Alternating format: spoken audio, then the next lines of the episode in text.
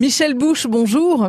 Bonjour Brigitte. Vous êtes le président de l'amicale des cheminots pour la préservation de la 141 R 1126. Eh bien oui, la 141 R 1126, c'est le nom de la locomotive à vapeur que l'association a préservée de la ferraille il y a 30 ans. Le fameux train historique de Toulouse.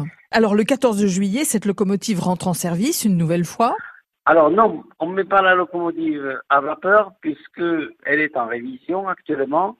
Donc on va circuler avec la rame historique des trains qui équipaient le Mistral en 1960 et des trains de la Compagnie de l'Est de 1932. Donc une rame complètement historique qui va être tractée par une locomotive qu'on a préservée de manière à conserver l'histoire du chemin de fer. Et donc cette locomotive va amener les voyageurs le 14 juillet jusqu'à la cité de Carcassonne pour un événement extraordinaire.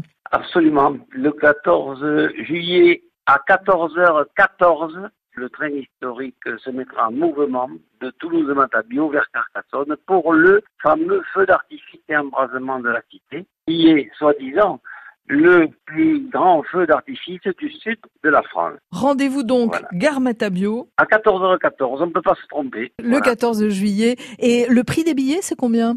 Aller-retour, c'est 38 euros par adulte au départ de Toulouse. C'est dégressif en fonction des gares, bien sûr, de montée. 21 euros pour les enfants. Et on dessert les gares de La Béginopole, Escalquin, Baziège, Villefranche de Lauragais, Castelnaudary, Bram et Carcassonne. Le retour s'effectue à 23h55 aussitôt que le feu d'artifice aura été terminé. Michel Bouche, merci beaucoup.